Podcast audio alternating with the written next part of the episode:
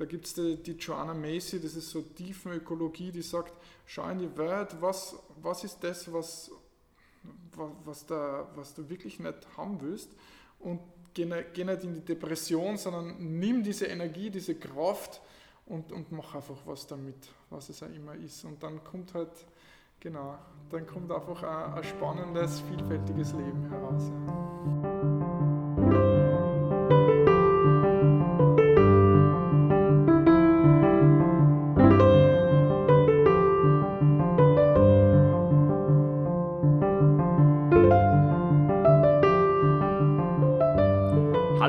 Herzlich willkommen zu Klimcast. Mein Name ist Markus Tripp. Mein Name ist Lea Drachusch. Und heute haben wir einen ganz besonderen Gast hier, den Alexander Brenner. Der ist Mitarbeiter beim Armutsnetzwerk, dann auch Experte für Armut und soziale Ausgrenzung und der Mitorganisator des Klimaschutzlehrgangs. Alex, magst du vielleicht einmal kurz sagen, wer du bist und was du machst? Ja, hallo und herzlich willkommen. Danke für die Einladung. Ich freue mich sehr, dass ich dieses Interview mit euch machen kann. Ähm, wer bin ich und was mache ich? Also ich bin ein Niederösterreicher in Kärnten und ähm, bin vor ungefähr neun Jahren nach Kärnten gekommen für Studium, habe mir dann einen individuellen Master äh, mit Kulturwissenschaft, ähm, Gruppendynamik und Nachhaltigkeit selbst zusammengestellt und habe ähm, Studieren organisierte Lehre an der Uni organisiert und auf die Beine gestellt. Und das ist der Grund, wieso ich auch noch immer als Lehrender an der Uni jetzt tätig bin nach meinem Studium. Also da habe ich den Bereich Nachhaltigkeit. Und ähm, ebenso bin ich eben jetzt da ähm, im Armutsnetzwerk, wo ich quasi eine, Halb, eine Halbstelle habe, eine halbe, und ähm, da organisieren wir Veranstaltungen und versuchen das Thema, das Querschnittsthema Armut da in Kärnten zu beleben. Ja. Mhm. Was sind da genau eure Aufgabenbereiche? Also was macht ihr da so konkret? Ähm, also mein, unser Aufgabenbereich, naja, zum Beispiel unsere vorletzte ähm, soziale Dialogkonferenz war über prekäre Arbeit. Da haben wir eben die Veronika Born-Mehner eingeladen gehabt. Und ähm, in, dieser, in der, in der letzten haben wir das Thema Wohnungsnot gehabt. Da haben wir äh, den sozialarbeiterischen Organisationen im Bereich Wohnen haben wir eingeladen gehabt und dann gemeinsam mit Bauträgern und Politikern zusammengesetzt, um sowas wie ein Leerstandsmanagement in Klagenfurt zu äh, organisieren und um ähm, zum Beispiel ähm, sowas wie eine AGE Sozial, wo man sich mit Wohnbauträgern, Politik, Verwaltung zusammensetzt, um darüber zu reden, wie man Wohnungsnot in Kärnten bekämpfen kann. Klingt sehr cool. Also vielleicht wagen wir mal den, den Einstieg eben über, über diese soziale Ebene. Da würden wir die gerne fragen, wie eigentlich die Situation von Armutsgefährdeten und Betroffenen in Österreich aussieht. Mhm. Also in der Vorbereitung habe ich mich gefragt, interessiert euch die Situation von den Betroffenen oder wie sieht die Situation in Österreich aus? Ja. Was ist Vielleicht da? eh beides, ja. oder? Aber das ist eigentlich eher ein interessanter Gedankengang, ob man sich ja. jetzt da anhört, was die Sichtweisen wirklich der Betroffenen sind oder wieder so ein Blick von oben herab. Mhm. Ja, ähm, ja, ich würde einfach sagen, ich fange einfach mit einem kurzen Schwenk von mhm. oben äh, an. Und ähm, na, ich fange einfach bei den Menschen an. Das ist nämlich immer so das Problem, man redet über die Menschen und, und es geht eigentlich bei, bei, vor allem bei Armut, das ist ein recht ein, ein Thema, zu dem das eigentlich präsent ist, aber eigentlich zu denen viele keinen Zugang haben. Nämlich mhm. ähm, Armut ist was, es ist keine Krankheit, sondern es ist was, das kann jeden treffen. Und das kann auch jedem passieren, also niemand ist davor gefeit. Und ähm, zum Beispiel wer erwerbslos ist oder alleinerziehend oder zugewandert ist oder einen schlecht bezahlten Job hat oder einen unsicheren, ist in der Regel besonders armutsgefährdet. Man spricht von so einer Armutsgefährdungsschwelle, wenn man ein Haushaltseinkommen, also das wird von der Statistik Austria jedes Jahr berechnet, mhm. Ähm, das ist die EU-SILK und ähm, da spricht man von einem Schwellenwert von 1259 Euro pro Ein-Personen-Haushalt, ja, zur Verfügung stehendes Geld. Das heißt, ab so einer Schwelle sind Personen in erhöhtem Maße davon gefährdet, äh, von Armut oder sozialer Ausgrenzung betroffen zu sein. Ähm, was bedeutet das jetzt? Also es trifft natürlich nicht alle gleich. Besonders gefährdete Gruppen sind Frauen. Mhm. Frauen, also man sagt da, Armut ist, ist weiblich.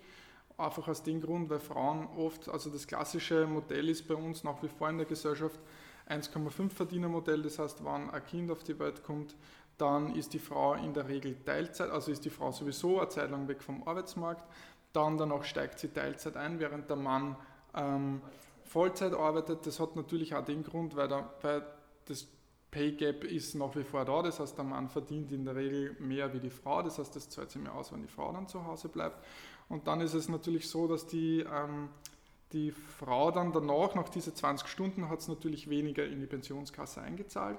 Die Jahre hat sie dann mhm. Gott sei Dank eh, also da wird eh gut gesorgt auch, also nicht, nicht im gleichen Maße, aber ähm, die Jahre werden noch erstattet und dann ist es natürlich der Einstieg ins Arbeitsleben ist dann natürlich schwieriger, weil man eine Zeit lang weg war. Mhm.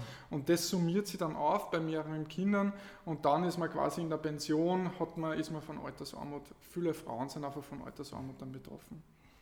Und vielleicht noch ganz kurz, wie äußert sich in Österreich Armut? Ähm, ja, da habe ich zum Beispiel, äh, wir haben eine Befragung gemacht, ähm, zum Beispiel Working Poor, das, sind, mhm.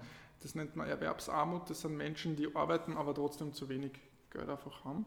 Und ein Zitat kann es vielleicht recht gut ähm, verdeutlichen, was das heißt. Also die Petra, die ist zum Beispiel 29 Büroangestellte und die hat gesagt in diesem Interview, wenn ich die Miete und alle, alle anderen Fixkosten gezahlt habe, stehen mir und meinem Sohn monatlich noch 70 Euro zur Verfügung. Davon muss ich Lebensmittel, Hygieneartikel und Kleidung kaufen. Mein Sohn hat noch nie hungrig schlafen gehen müssen und darauf bin ich stolz. Also das sind so das, das sind so Situationen, Lebenswelten von Menschen, die, die armutsbetroffen sind. Und ähm, ihr könnt euch vielleicht vorstellen, wenn man ständig mit, mit dem Geld irgendwie Sorgen hat, dann macht mhm. es, dann führt es, äh, kann es sehr leicht sein, also armutsbetroffene Menschen sind in einem erhöhten Maß von psychischen Krankheiten betroffen. Das heißt, dieses Kreisen ums Geld, das wirkt sich dann auf die Beziehung auf, das kann dann zu Alkoholismus führen, das kann dann eben zu psychischen Krankheiten bis hin zur Wohnungslos führen, äh, Wohnungslosigkeit. Und aus diesem Grund ist es so gefährlich, sage ich unter Anführungszeichen. Also es ist einfach man muss da gut aufpassen, wenn man unter die Armutsgefährdungsschwelle ist, damit man diese Menschen nicht abhängt, weil wenn sie einmal abgehängt sind, dann tritt so eine Spirale ein, wo man dann auch schwer wieder rauskommt. Also je länger man in Armut dann involviert oder drin ist, desto mehr verfestigt sie die und die vererbt sie dann auch. Also Armut ist wie Bildung vererbbar. Mhm. Es wird vererbt. Ja. ja, das hat mich eh eigentlich auch gerade interessiert, weil wenn man dann schwer rauskommt, wenn das, also ich, wir haben mal so einen Obdachlosengang in Wien gemacht, wo wir halt mit betroffenen Obdachlosen gesprochen haben und die haben auch erzählt, dass viele gar nicht mehr zurück wollten, weil sie auch einfach gar nicht mehr wissen, wie das ist und ich stelle mir das so ähnlich vor mit der Armutsgrenze, wenn das ja. halt so gefestigte Lebensstrukturen auch sind. Ja, genau. Also man findet dann ja, man legt sie ja dann am Anfang in zum Beispiel das Eggerheim in Klagenfurt, die haben betreuen auch Obdachlose und sie sagen halt am Anfang, wenn die, es sind oft Männer, weil Frauen eher tendenziell noch bei, bei den Männern bleiben. Also die Frauen leben mehr in versteckter Obdachlosigkeit wie Männer. Männer sind tendenziell eher auf der Straße. Und ähm, die am Anfang sind sie einfach nur super engagiert und super motiviert und dann, wenn man irgendwie mit diesen Behördenwege, dann, und dann muss man sich das Geld sparen und dann hat man eh schon Disposition zu, dass man halt einfach zum Alkohol greift oder so und dann fängt das halt wirklich an und dann wird man frustriert und da, also das ist halt wirklich, ähm, äh, ja, nicht, nicht einfach und ja. Aber natürlich Wohnungslosigkeit oder Wohnungsnot drückt sie nicht nur ins Verlieren der Wohnung, sondern durchaus halt auch darin aus, dass wenn man armutsbetroffen ist, dass die Wohnungen überbucht sind. Armutsbetroffene Menschen haben tendenziell 30 Prozent höhere Wahrscheinlichkeit, ihre Wohnung zu überbuchen oder leben in desolaten Wohnungen, wo sie nicht rauskennen oder wo Schimmel einfach ist. Ja, wo die so, ne? Lebensbedingungen halt mhm. einfach schlecht sind. Mhm. Ich meine, Wohnung ist ja auch nicht das Einzige, wie sich Armut äußert. Mhm. Man kann ja trotzdem eine Wohnung haben und trotzdem jeden Tag kämpfen müssen. Genau. Ja, haben wir eigentlich. Sollen wir dann kurz vielleicht den Begriff soziale Gerechtigkeit klären? Weil ich weiß nicht, ich kann mir darunter nicht unbedingt vorstellen, wie das ausschauen soll, also wie man soziale Gerechtigkeit wirklich umsetzen kann, dass es zu einem Ziel kommt. Und es ist, denke ich, ja immer wieder interessant, sich zu fragen, wie man gewisse Konzepte definiert das sind oft die primitiveren Fragen, eh die interessanteren. Deswegen die Frage an dich, ähm, wie würdest du soziale Gerechtigkeit definieren? Mhm. Aha, okay.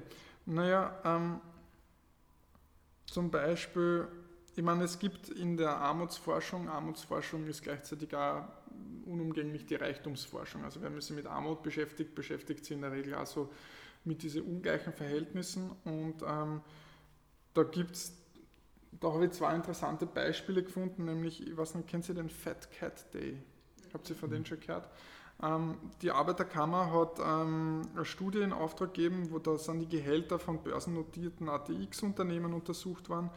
Es, ich meine, es wurde dabei angenommen, dass diese Personen, diese Vorstandschefs, äh, zwölf Stunden am Tag arbeiten und sich nur an einem von vier Wochenenden frei nehmen und mit zehn Tagen Urlaub auskommen. Also wirklich äh, krass, aber das dürfte durchaus die Realität sein und die haben das verglichen mit einem Jahresgehalt von einem durchschnittlich, durchschnittlich Vollzeit beschäftigten Österreicher oder Österreicherin von 33.000 Euro. Und dieser Fat Cat Day ähm, ist dieses Jahr auf den 8. Jänner gefallen. Also da haben diese Vorstandschefs schon so viel verdient wie jemand anders das ganze Jahr.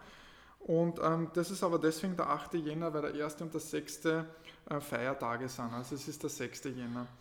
Und ähm, Studien von Oxfam zum Beispiel, die mhm. sagen, dass er die acht reichsten Männer, und es sind Männer, eben 50 Prozent vom Vermögen haben ähm, des Globalen. Oder zum Beispiel in Österreich, die Ungleichheit in Österreich, das sind Zahlen von der österreichischen Nationalbank, dass die reichsten 10 Prozent 90 Prozent des Vermögens haben, beziehungsweise die untersten 50 Prozent nur 4 Prozent des Vermögens. Also da sind wir. Genau, also das, ist, das sind einfach diese Verhältnisse, wo, es einfach wichtig ist, ähm, ausgleichende, einen, einen, einen starken Sozialstaat zu haben, mhm. der, der so Ungleichheiten ausgleicht. Ja. Und wie würdest du die Situation in Österreich einschätzen? Also macht unser Staat das so? Ist es ein gutes System? Funktioniert das? Naja, es ähm, kann man immer kritisieren. Das, was ich sehe, ist zum Beispiel, wenn ähm, zum Beispiel bei uns Frauen in der Mindestpension leben, dann gibt es auf der einen Seite so Dinge wie den Sozialmarkt, wo man dann einfach einkaufen kann oder da nebenan die Volksküche, wo man mit der Stadtkarte dann ähm, verbilligt essen kann. Also das sind ähm, Pensionistinnen und Pensionisten, die sie ähm, die unter der Mindestpension liegen und die kriegen dann zusätzlich die Ausgleichszulage dazu. Also es ist trotzdem jetzt kein Leben im, im, in Saus und Braus, aber es ist ein Leben, das man sich, wo man, wo man mal grundsätzlich auskommen kann. Aber das Problem ist ja immer dann, wenn man zum Beispiel dann im Alkoholismus hängt oder wenn man eben äh, psychische Probleme hat oder wo man ähm, ja, einfach äh, Schulden hat. Das sind ja oft, also Armut rührt ja daher, dass es eben irgendwelche Vorbedingungen, Vorgeschichten gibt, mit denen man dann halt einfach nicht klarkommt. Ne? Und dann Stimmt, so rutscht man ja eigentlich Ja, genau. Ja, jetzt haben wir ganz viel über soziale Gerechtigkeit gesprochen. Ähm, wieso ist es denn so wichtig, über soziale Gerechtigkeit zu sprechen, wenn man über die Klimakrise spricht? Also welche Auswirkungen hat die Klimakrise auf sozial schwere Personen? Mhm. Ähm, ich weiß nicht, ob Sie diese Grafik kennt, die kennen Sie vielleicht, diese Percentage of CO2 Emissions by World Population, also von ja. The Guardian. Mhm. Also das ist natürlich ein globaler Wert, wenn man, deswegen habe ich jetzt von der ÖNB, von der österreichischen Nationalbank, diese Verhältnisse, also dass die reichsten 10%, mhm. 90% des äh, Vermögens haben. Und global schaut es ja ungefähr gleich aus. Und da diese Grafik äh, besagt eben, dass eben 49 Prozent der Emissionen von den reichsten, von obersten Dezil verursacht werden. Mhm. Und aus diesem Grund sieht man schon ganz klar, wo die Problemlage eigentlich ist. Und ich habe mir jetzt, also dieses Thema soziale Gerechtigkeit oder Armut, ich bin ja beim Armutsnetzwerk, mhm. Armut und Klimawandel, das ist jetzt ein kein Thema, das jetzt eine lange Tradition hat. Ne? Arbeit ja. und Armut, hat, da gibt es schon ganz viel drüber, was darüber geschrieben worden ist. Aber ich habe mich aus Eigeninteresse schon mit unterschiedlichen Diskurssträngen jetzt so ein bisschen herangezogen. Und eins ist zum Beispiel, wie man Also zum Beispiel jetzt gibt es ganz viele Anreize für thermische Sanierungen zum Beispiel. Und ähm, die sind generell super, weil wirklich ähm, sehr viel Energie eingespart werden kann, wenn man thermisch, mhm. thermische Sanierungen bei Häusern ähm, vornimmt. Und wenn wir uns jetzt äh, anschauen, wo diese Sanierungsprogramme äh, ansetzen, dann sind die, haben die sehr viel Anreize im mehrstöckigen Wohnbau zum Beispiel. Das heißt, zum einen sind schon mal 45 Prozent der Wohnungseigentümer und der Haushalte Ein- und Zweifamilienhaushalte. Das heißt, die Umweltschutzmaßnahmen gingen da zum Beispiel ganz stark einfach in, zu Personen, die Eigentum haben. Das heißt, das mhm. ist wie, und wenn man das nicht mit Gegenmaßnahmen ähm, begleitet, wenn es da keine ja. Begleitmaßnahmen gibt, dann ist es wie ein, wie ein Staubsauger, wo Eigentum ähm, subventioniert gefördert wird und die Personen, die dann drin wohnen, dann vielleicht sogar den Mietaufschlag kriegen. Das heißt, so deswegen zum Beispiel, wenn man das sieht, man kann nicht mhm. einfach nur sagen, super thermische Sanierung, unsere CO2-Bilanz ist toll. Man muss schauen, wen kommt es zugute und wer, wer, wer, wer bekommt diesen Wertaufschlag dann. Ja, ja, wir haben ja auch gerade vorher nämlich über diese ähm, Grafik geredet, dass die paar reichsten Prozent, 10% eben am meisten emittieren, aber genauso kann man das eigentlich auch umdrehen und sagen, wer ist davon betroffen, weil das ist nämlich dann genau der umgekehrte Faktor, dass ein Großteil der Menschen, die davon wirklich betroffen sind, auch äh, Leute unterhalb der Armutsgrenze mhm. sind. Also das betrifft jetzt auch Länder im globalen Süden hauptsächlich, aber nicht unbedingt. Also da gab es von ähm, Genau, von mhm. dem Movement Black Lives Matter gab es da eine Kampagne, dass eben die Klimakrise eine rassistische Krise ist und dass auch, auch in den Städten, wo jetzt vielleicht der Rassismus nicht so präsent ist, ähm, aber auch die Auswirkungen gerade von der ähm, armen Gesellschaft ausgebadet werden müssen. Siehe jetzt ähm, neben dem Flughafen. Das sind dort günstige Wohnungen, wo aber die Lärmbelastung und die Schmutzbelastung irrsinnig hoch ist. Oder bei Autobahnen, wo, weil Leute, die sich leisten können, dort wegzuziehen, mhm. die werden dort nicht wohnen. Mhm. Wer bleibt dort denn übrig und wer darf das dann ausbaden mit seiner Gesundheit? Mhm. Ähm, ich weiß nicht, kann, ist das in Österreich ebenso? Kann man das vergleichen? Ähm, also da sind wir noch recht am Anfang, würde ich sagen. Ähm, äh, was man auf jeden Fall sagen kann, ist, dass sie zum Beispiel jemand, der armutsbetroffen ist oder in einer Armutslage ist und das vielleicht schon, sogar schon vererbt hat, äh, vererbt bekommen hat, zum Beispiel nicht die Möglichkeit hat, gleich wie jemand anders einen Zweitwohnsitz außerhalb der Stadt zu, zu kaufen. Ne? Also das, mhm. das, das, das geht einfach nicht. Oder wenn man schaut, wie Gebäude baut, gebaut werden, so Eigentumswohnungen, es gibt ja so Komplexe, wo Eigentumswohnungen und Mietwohnungen sind und da sehe ich zum Beispiel bei uns in Klagenfurt, dass die Mietwohnungen wie ein Schild zum Straßenlärm, sondern dahinter sind die Eigentumswohnungen. Ne? Und das, das zeigt einfach, dass, ähm, also genau, also es, es gibt Studien darüber, dass eben Straßenlärm Stress und mhm. zu psychischen Erkrankungen führt in erhöhtem Maße. Und wenn ich jetzt schaue, also ich habe mir jetzt angeschaut, wie, wie ist die, die Leistbarkeit von, von Wohnraum. Also wir haben einfach in der letzten Zeit viel zu wohnen zum Beispiel gemacht, deswegen kommt das jetzt auch ähm, vermehrt. Ähm, zum Beispiel in Europa ist die Grenze von leistbarem Wohnen bei 40 Prozent angesetzt, also europaweit. Das heißt, wenn ich über 40 Prozent bin, dann habe ich halt, äh, dann, dann bin ich tendenziell, gebe ich zu viel fürs Wohnen aus. Und in Österreich, laut EU-Silk, haben ähm, 7 Prozent der Personen äh, in Österreich haben zahlen mehr als 40 Prozent fürs Wohnen. Ne? Also, und wenn man bei so einem Niveau angelangt ist, dann kann man sich nicht mehr mhm. wirklich aussuchen, wo man wohnt und dann zieht man dann von der einen in die nächsten Wohnung, die immer kleiner sind und also das ist einfach dann nicht möglich und die sind halt dann direkt neben der Straße. Mhm. Ja. Und was, was sicher auch noch ein Thema sein könnte, ist bei, bei mehr Erwärmung ist dann sommerliche Überhitzung in Gebäuden. Ja, ja klimatisierte Gebäude kann man sich halt, ja. kann sich halt an solche Leute nicht leisten.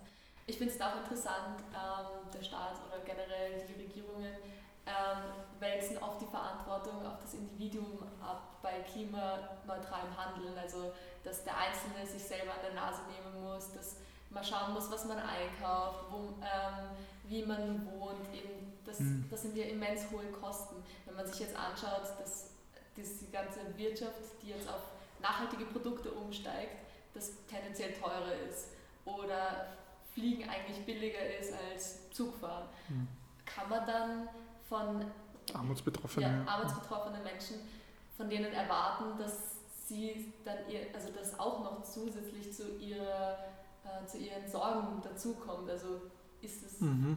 vertretbar, dass man das dann auf die auch abwälzt quasi.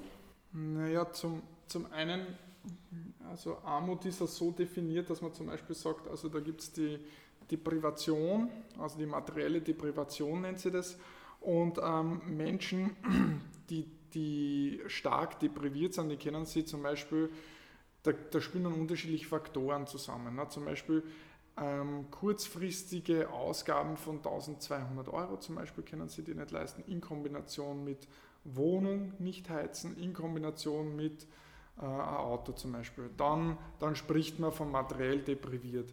Und ähm, wenn ich mir jetzt vorstelle, und da gibt es noch, also das sind so neun Kategorien und eine davon ist äh, Mietrückzahlungen oder überhaupt Rückzahlungen innerhalb von, also regelmäßig, dass man die nicht tätigen kann. Man kann sich kein Handy oder kein Fernseher oder eben kein Auto oder, und so weiter. Also da gibt es so neun Kategorien und wenn drei von denen zutreffen, dann kann man von, von, von Armut und Armutsgefährdung und Ausgrenzungsgefährdung sprechen. Und ich weiß nicht, also wann, wie ich das zum ersten Mal gehört habe, habe ich mir gedacht, na, solche Menschen kann man nicht vorschreiben, dass sie Bio einkaufen sollen. Ne? Also das ist, das ist der falsche Ansatz. Und ähm, aus der Sicht ist es für, aus, aus meiner Sicht nicht möglich, die zum einen vom CO2 auf Fußabdruck sieht man eh, wer die größeren CO2-Fußabdruck hat. Und, und zum anderen ähm, kann man, ist, eine Person nicht in einer Situation, wo sich diese Person es aussuchen kann, wie sie, wie sie lebt. Also klar, es gibt, es gibt Studierende, ich kenne, ich habe auch Freundin, die lebt mit 700 Euro und die ist komplett unter der Armutsgrenze, aber die hat einfach, das ist was anderes wie, wie wenn ich das schon von meinen Eltern vererbt gekriegt habe. Das ist was anderes, wenn ich in, in einer Schuldenfalle drin sitze. Und ähm, also von solchen Menschen reden wir. Es Mhm. gibt natürlich immer Menschen, die unter einem Haushalt, habe ich als Student auch gemacht, unter 1200 Euro zu leben, ist jetzt auch keine große Leistung als Student, aber das, das ist was anderes. Das ist, ähm, das ist Lifestyle. Aber wenn ich, wenn ich dann damit leben muss und ich kann mir den Friseur nicht leisten, um äh, partizipieren zu können an einer Gesellschaft, ähm, dann, ähm, dann ist es was ganz was anderes. Ja. Dieses Stichwort Lifestyle, das hat ja oft mit, jetzt symbolisch gesagt, mit Fasten und mit Hungern zu tun. Also die Armen, die, die haben quasi die Wahl nicht und wir, wir haben die Wahl und dann ist es halt ein ganz anderer Zugang. Das schlägt sich halt auch zum Beispiel bei Secondhand nieder, wieder sehr viele ähm, KlimaaktivistInnen fordern, dass man mehr Secondhand kaufen sollte. Aber plakativ gesagt, so wie das die Groschenphilosophin gesagt hat, Secondhand mehr mit Privilegien zu tun als mit Klimaschutz, wenn dann eben eine Vintage-Jeansjacke 100 Euro kostet. Hm. Da ist der Dis Dis Diskurs oft sehr klassistisch. Hm. Und könntest du mal vielleicht kurz sagen, was überhaupt Klassismus ist und wie der im Klimadiskurs vorkommt? Ähm, Die eine große Frage. Der Klassismus. Ähm, also im Klassismus äh, Definitionen klopfen bin ich jetzt auch nicht der Profi. Und Was ich vielleicht sagen kann ist, dass wir durchaus jetzt in dieser seitdem diese Nachhaltig, das, das Nachhaltigkeitskonzept oder auch der Klimawandel so hoch im Diskurs Mhm. ist, schießen ja diese Second, also diese ähm, Food Sharing Ja. Points und, und ähm, Wow, Vegan Brownies. Nein, nein, ich meine jetzt so wirklich 10 dieses Euro. Upcycling und so Okay. weiter, das hat ja wirklich jetzt gerade äh, High Life und, Ja. ähm, und das sind aber Sachen, auch diese Essensausgaben, die gibt es ja von der Tafel, von der Caritas zum Beispiel schon, schon seit eh und je. Das heißt, ähm, da beobachtet man, dass Menschen, dass Dinge zu, in, in eine scheinbare gesellschaftliche Mitte rücken, die vorher ähm, eigentlich den Armen äh, für die Armen äh, da waren, so, ne? also aus kirchlichen Missionen Ja. heraus und so weiter. Und für mich stellt sich die Frage, weil ich eben auch versuche, eben diese nachhaltig zu leben, ähm, wie man das verbinden kann, ohne, also ent, entweder ist es Lifestyle, das heißt, das ist vielleicht in zehn Jahren nicht mehr in, dann haben wir wieder eben dieses Problem, dass es nur Nische bedient hat. Ähm, es wird vom Markt quasi vereinnahmt, dass es eben dann eben die Jeans gibt, ähm, die man sich beim H&M kauft, die schon Löcher haben quasi. Ne? Das ist dann diese Kommodifizierung von diesem, von diesem Lifestyle. Die, die eignen sich das an, die schauen in der Punk-Szene, aha, mhm. was geht dort, okay, dann machen wir das auch auf und dann kann ich mir diesen Lifestyle ja. kaufen. Das ist dann auch ein Problem, weil es nur aus einer Nische quasi in die Allgemeinheit gestreut wird, aber ohne die politische, ohne die politische Message, so wie Veganismus zu Beginn ja auch ähm, ein politisches Statement war und es heutzutage großteils einfach Lifestyle ist. Ne? Und dann ist die Frage, wann dieser Lifestyle dann vorbei ist und man findet irgendwas anderes, dann wird es wieder hingeschmissen. Und, ähm, und jetzt ist für mich die Frage eben bei Armutsbetroffenen, da in der Volksküche zum Beispiel, da wird auch Kleidung ausgegeben und die nehmen sich ja diese Kleidung. Ähm, aber ich frage mich halt, wie das zusammen, zusammengehen kann, dass es quasi, dass man sie nicht freikaufen kann. Das Problem ist immer das Freikaufen. Mhm. Wer es sich leisten kann, kann sie kann halt an, an Pullover halt bei der Caritas kaufen und die anderen Sachen kauft man sich halt dann trotzdem woanders. Ne? Also es ist eher so das Problem der Möglichkeiten. Mhm. Ja. Aber ich finde schon, dass das vielleicht ein bisschen so dieses Image, weil ich habe das Gefühl, dass Armut mit sehr viel auch ähm, Scham einhergeht, von mhm. den Betroffenen jetzt zum mhm. Beispiel. Und wenn solche Leute jetzt sehen, okay, am Flohmarkt einzukaufen, macht vielleicht auch jemand anderer, der jetzt nicht armutsbetroffen ist oder eben geht zu solchen Essensausgaben oder Foodsharing, was auch immer, ob das nicht einfach eher wieder diese Leute inkludiert in die Gesellschaft, weil das ja dann doch ähm, wieder so was Gemeinsames ist. Je nachdem ist halt jetzt die Frage, aber die Klimaschützer ähm, beharren ja darauf, dass das eine nachhaltige Lösung ist, also quasi, dass es zukunftsrelevant ähm, sein wird. Mhm. Also nicht nur ein Lifestyle ist quasi. Mhm. Ob das nicht das Image eigentlich eher die Leute wieder ein bisschen abholt. Ja. Hm. Das, was mir dazu einfällt, ist das, was wir, wie wir gerade leben, so in unser kulturelles Selbstverständnis ist ja, basiert ja auf sowas wie einer imperialen Lebensweise. Also wir so, das, diese imperiale Lebensweise ist hegemonial, das heißt, sie ist allgemein anerkannt, sie ist durch Institutionen, Organisationen institutionalisiert und viele praktizieren es einfach. Das heißt, keiner denkt nach, also da in der Volksküche ist der Kaffee ähm, ist kein Fairtrade-Café. So, ne? Also man könnte sich jetzt überlegen, aha, wir sind in der Volksküche, das sind Menschen, die haben kein Geld, die geben die 50 Cent, die haben, lieber für Fairtrade aus, anstatt für einen normalen Kaffee. Aber da diese Lebensweise he äh, hegemonial ist, die wir uns da zusammengeschustert haben, alles das Fenster, alles ist, alles was wir in den Raum sehen, ist quasi beruht auf Externalisierung und Imperialismus, dass wir Arbeitskraft verwenden, Produktionskosten abwälzen und so weiter. Ne? Das heißt, das ist bei uns so selbstverständlich, dass es natürlich auch vor Menschen, die in Armutslagen sind, nicht halt macht. Das heißt, die, denen, von denen zu verlangen, hey, aber ihr macht dann auch Bier. Also ich habe ein paar Mal versucht zu überlegen, was passieren würde, wenn wir da jetzt den Kaffeeautomaten auf Fairtrade umstellen würden. Das wird einfach nicht angenommen werden. Also das heißt, man muss da wirklich um Armutsbetroffene mitzunehmen, braucht es einfach wirklich eine breite Umsetzung durch die ganze Gesellschaft. In unserem vorigen Interview mit der Katharina Raubenhofer hat sie auch gemeint, sie sieht das ähm, als große Chance eigentlich, wieder alle abzuholen mit der Klimakrise, weil es ist ja einfach, also ihr, äh, ihrer Meinung nach ist es ein systemischer Wandel, den es braucht. Und das wäre quasi die Chance, auch wirklich jeden dabei zu inkludieren wenn man das halt dann wirklich so durchsetzt. Mhm. ist halt immer die Frage.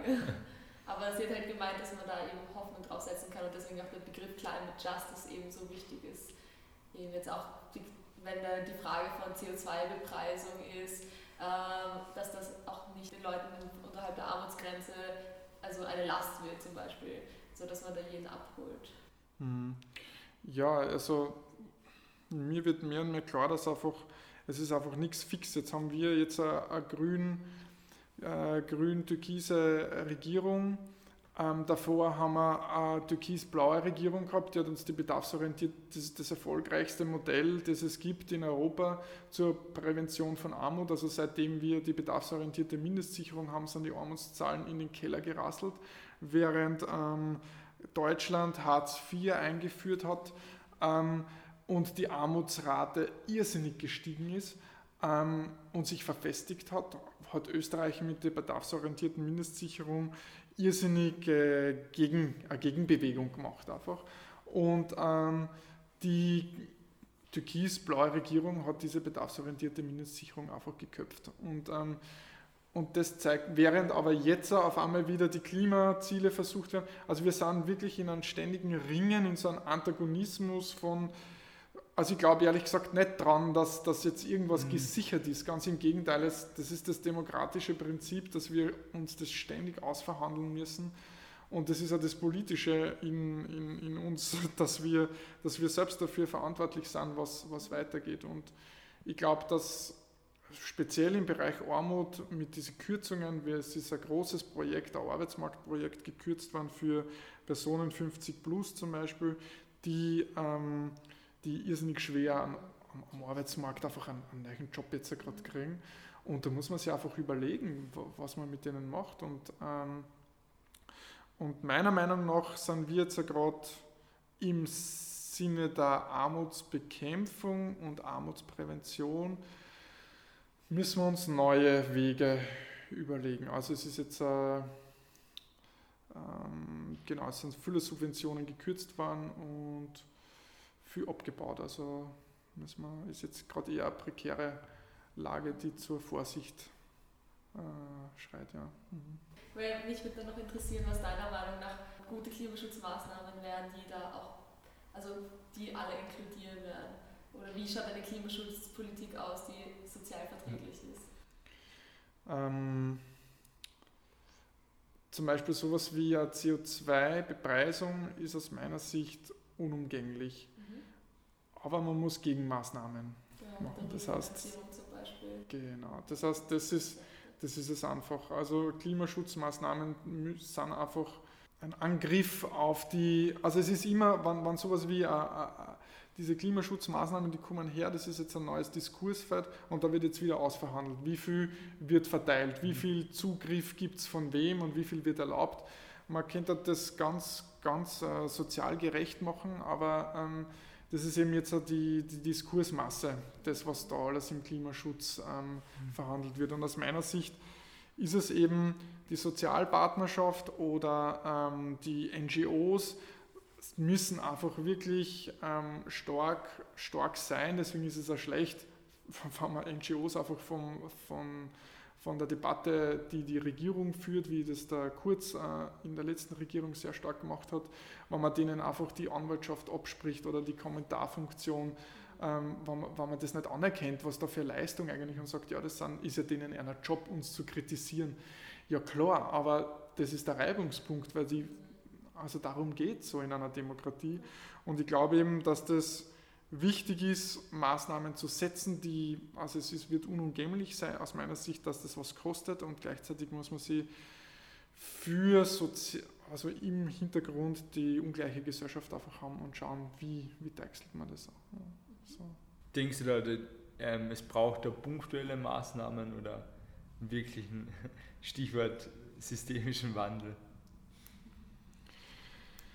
Ähm, Frage, ja. unser System so schnell ändert. Also ich glaube, wenn ich in der Klimadebatte dabei bin, habe ich den Eindruck, ähm, wir haben jetzt viel heiße Luft verballert und jetzt mhm. ist es allerhöchste Eisenbahn. Also da braucht es einen massiven Systemwandel und da sieht man jetzt eh, dass alles einfach eigentlich eh schon aufspringt. Also von grünes Financing, wo man dann meinetwegen mit Aktiengesellschaften, die aber erneuerbare Energien fördern und so weiter. Keine Ahnung, ob das jetzt gut oder schlecht ist, aber der ganze Geldhahn schwenkt gerade um auf erneuerbare Energie und hoffentlich werden wir uns das mit dem Wirtschaftswachstum noch mal besser überlegen, ähm, weil wir den Ressourcenverbrauch nicht entkoppeln können. Also ich glaube, da ist es irrsinnig notwendig, großflächig zu denken. Und ähm, beim bei der sozialen Gerechtigkeit, wir sind zwar, wir haben zwar Ungleichheiten, aber ich glaube, dass wir unser Modell vom Sozialstaat, da haben wir irrsinnig gute, gute Vorleistungen, die wir da gerade haben. Also eben in der Schweiz kann eine, eine Frau nach einem Kind nicht daheim bleiben. also das sind absolute Privilegien, die wir haben. Also das ist wirklich was, wo uns die Sozialpartner und die Gewerkschaften und die Arbeiterkammer und also das, die haben uns das erkämpft. Wir haben uns das selbst erkämpft als, als, als Vertreter und Vertreterinnen. Und ich glaube, dass es da jetzt noch nicht so brennt, vor allem weil die mhm. Institutionen da groß sind. Aber man muss aufpassen, man sieht ja, wie die SPÖ abstürzt und wie sie sich die Wertefrage stellt und so weiter. Ne? Also es ist immer die Frage, wer da am Zieger ist. Aber ich glaube, ähm, das Thema der Armut hat, hat eine viel längere Geschichte wie, wie das Thema der Nachhaltigkeit. Also Nachhaltigkeit ist so ein junger Diskurs, der erst seit 30, 40 Jahren so einen mhm. Aufwind hat und die Armut braucht man nur in die Kirchengeschichte zurückschauen. Es ist schon seit, seit langer Zeit präsent. Ja. Ja, gewissermaßen ist ja jede tiefgreifende Umstrukturierung, die wir jetzt auch brauchen für die Bewältigung der Klimakrise, dann zumindest marginal als systemischer Wandel. Wenn man das jetzt so sagen will. Ich, ich habe nicht ganz verstanden. Was? Naja, ich, ich meine nur, wir brauchen, um, jetzt die, die Klimakrise zu bewältigen können, brauchen wir eine relativ tiefgreifende Umstrukturierung unseres Gesellschafts- und Wirtschaftssystems. Hm. Das würde ich einmal so stehen lassen und dann kann man das vermutlich zumindest als marginalen systemischen Wandel deuten. Ja, das ist die Frage. Ja, das ist wieder also, eine Definitionsfrage, die eigentlich interessant ich, wäre. Ich, ich glaube, dass dieser grundlegende Wandel, dass, dass man sich über dieses Verständnis, was muss transformiert werden und wie mhm. schaut diese Transformation aus, dass man sich ehrlich gesagt nicht einig ist darüber mhm. und ähm, dass erst diese, weil wenn man sich die CO2-Ziele anschaut, dann würde ja naheliegen, dass es um technische Innovation geht. Ne? Also dass es wirklich um, die, um den technischen Fortschritt und um Effizienzgewinne geht. Und erst in dem Moment, wo man dann die soziale Frage mit hineinnimmt, die natürlich auch die Gerechtigkeitsfrage beinhaltet, dann kommen wir zu einer fundamentalen Veränderung. Ne? Ja, ich weiß nicht, das hat ja auch ein bisschen einfach dieses ähm, Erkennen, Anerkennen von Machtstrukturen wieder mit reingebracht. Und natürlich, wenn, ich meine, wir haben Machtstrukturen in unserer Gesellschaft und jetzt werden die halt kritisiert und das ist natürlich dann ganz schwierig, mhm. äh, da eine Debatte ja. zu führen. Naja, letzte Frage vielleicht. Ähm, magst du noch irgendwas was erwähnen, was noch nicht gesagt wurde? Was du denkst, unsere HörerInnen sollten, sollten das wissen? Also ich hätte mir nie gedacht, dass ich einmal beim Armutsnetzwerk mit dem Thema der Armut lande. Ähm, und ich glaube, es hat jeder ganz unterschiedliche Wege, seinen Weg zu gehen. Und den kann man eben nur kennenlernen, indem er ihn geht.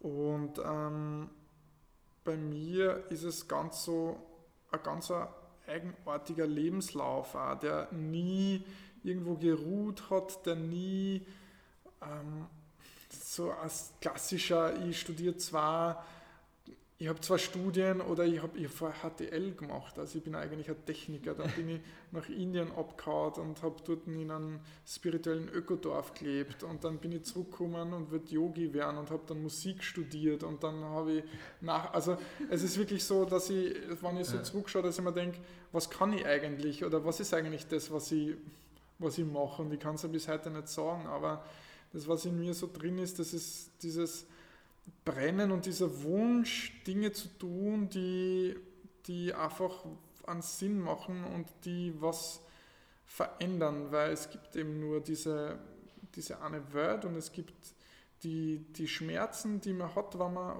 in die Welt schaut und ich habe mir halt einfach immer das, was mich ärgert oder das, was ich nicht verstehe, hergenommen als Anlass, das eben zu verstehen und das zu verändern. Und ich glaube, das ist so dieser beste, da gibt es die, die, Joanna Macy, das ist so Tiefenökologie, die sagt, schau in die Welt, was, was ist das, was, was, da, was du wirklich nicht haben willst und geh nicht, geh nicht in die Depression, sondern nimm diese Energie, diese Kraft und, und mach einfach was damit, was es auch immer ist. Und dann kommt halt, genau, dann kommt einfach ein, ein spannendes, vielfältiges Leben heraus. Ja.